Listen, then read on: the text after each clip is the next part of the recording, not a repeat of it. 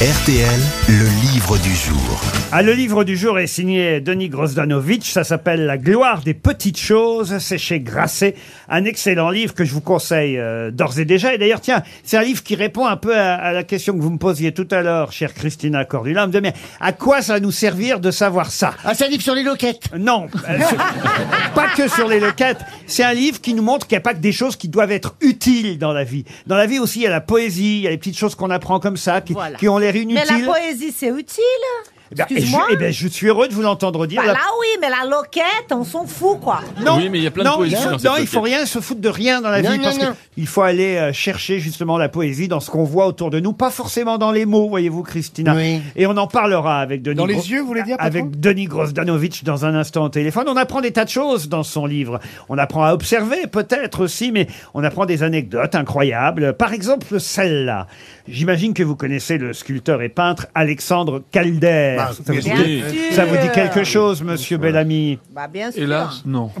Ah, bah, Oh, bah, si, Calder, quand Bah, même. La Calder. Ce sont les mobiles, voyez, en, Ah en- oui, en, en oui, fil oui, de oui. fer. Les Playmobil, c'est lui Ouais, Non, mais- Playmobil. mais on voit ça dans, dans de nombreuses expositions. C'est un artiste euh, américain euh, réputé qui n'est plus de ce monde depuis les années euh, 70. Et justement, dans le livre de Denis Grozanovic, on nous raconte que lui et son épouse, et là on est euh, dans les années euh, 40, vont chez un médecin pour tenter, euh, parce qu'ils ont su que ce médecin pouvait être un passeur pour aller en zone libre, ils vont chez ce médecin à Paris. Et, et là c'est euh, la femme de Calder qui dit à son mari, écoute, euh, c'est bizarre, ce docteur a les ongles bien crasseux. Et franchement, euh, ça paraît bizarre pour un chirurgien, on ferait mieux de s'en aller.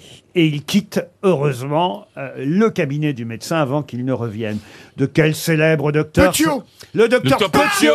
Bonne réponse Eh oui. Arrêtez, ça me gêne. Le docteur Petiot avait les ongles bien crasseux. C'est dans un chapitre euh, intitulé Pêle-mêle de rien significatif et souvent décisif. Parce que là, pour le coup, le sens de l'observation de Madame Calder a été effectivement décisif. Denis Grozanovic, bonjour. Bonjour. bonjour. Mais est-ce qu'elle est vraie, cette histoire? C'est-à-dire que moi, je note des choses dans la vie, mais aussi dans les livres. Et ça, je l'ai trouvé dans le livre d'un écrivain. euh, Marcel Cohen. Ma- Marcel Cohen, voilà. Quand je regarde la bio euh, d'Alexander Calder, on, on me dit que dès 1933, il a quitté l'Europe euh, face à la montée du fascisme. Et j'ai pas de trace de lui à Paris dans Même les années. fascisme, on Vous voyez, dans, aucune dans- trace. dans- dans les années avec la zone, la zone occupée. Donc j'ai un petit doute sur la véracité de cette histoire. Mais bon. on- Ah bon, ah, Ah bon, Vous me l'apprenez? Peu importe. Mais de- votre livre est super, il n'empêche. hein. Ah oui, ça n'a rien à voir, ça. ben, de toute façon, je vais vous dire pourquoi c'est c'est- c'est super, parce que euh, euh, le livre, c'est justement sur le fait de s'attarder sur des choses qui sont pas forcément toujours utiles. C'est ça, on vit dans un monde surinformé, dans un monde numérique, dans un monde où tout va très vite. Il faut savoir prendre le temps, et c'est aussi ça qu'on apprend à travers votre livre, Denis euh, Grozlanovic, n'est-ce pas? Ben, mais oui, j'espère. Oui.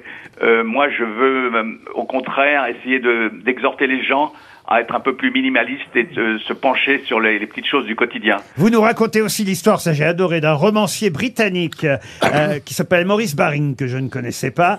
Un soir, il invite à dîner des amis chez lui, quelqu'un de ses, quelques-uns de ses amis qui sont là, mais il trouve que l'atmosphère est un peu trop, euh, on va dire chiante, tiens, pour parler euh, Oui. couramment. Et euh, Baring se lève et avec son briquet, il enflamme les rideaux de la salle à manger. C'est vrai que ça met toujours une bonne ambiance.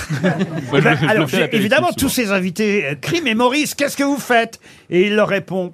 Voyez-vous, la conversation n'étant pas à la hauteur de ce que j'espérais, je me suis dit qu'au lieu de vous souvenir de cette soirée comme une soirée bien ennuyeuse, vous en souviendrez comme le soir où j'ai mis le feu à mes rideaux. C'est génial. J'adore C'est cette génial. histoire, c'est génial.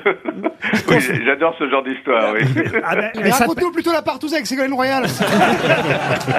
ça, c'est page 48, j'étais par terre. mais non, mais c'est un Elle magnifique. aussi, elle était par terre. C'est un magnifique livre euh, qui s'appelle La gloire des petites. J'ai adoré. Franchement, je vous le dis, euh, monsieur euh, Grosdanovic. Ah, merci, merci. J'ai- j'ai Oui, ça m'intéresse, moi aussi. Ah, je vais ah, l'acheter. ben, J'apprends euh, quelque chose aussi dans votre livre que je ne connaissais pas parce que je connaissais l'anecdote, mais je ne savais pas d'où elle venait cette anecdote. Et vous me dites que c'est dans un chef-d'œuvre, c'est dans le livre dans un chef-d'œuvre euh, de Curzio Malaparte qui s'appelle Caput, qu'on raconte pour la première fois cette histoire, l'histoire d'une jeune femme qui va se promener un soir de Noël pendant l'occupation allemande. Elle brave le couvre-feu et elle se trouve appréhendée par un colonel de SS qui, après s'être enquis de son identité et avoir constaté l'infraction d'être sorti euh, pendant le couvre-feu, euh, lui fait cette proposition. Le SS dit à cette femme, je ne te ferai aucun ennui si tu parviens à déterminer sur un seul regard lequel de mes deux yeux est un œil de verre. Et sans hésiter, la femme désigne l'œil droit. Le colonel admet qu'elle a vu juste et lui promet de tenir sa parole, quelle que soit la réponse à sa deuxième question, qui est comment elle a pu repérer sans hésiter son œil de verre? Et là, elle lui répond, c'est le seul des deux dans lequel j'ai cru entrevoir une lueur d'humanité.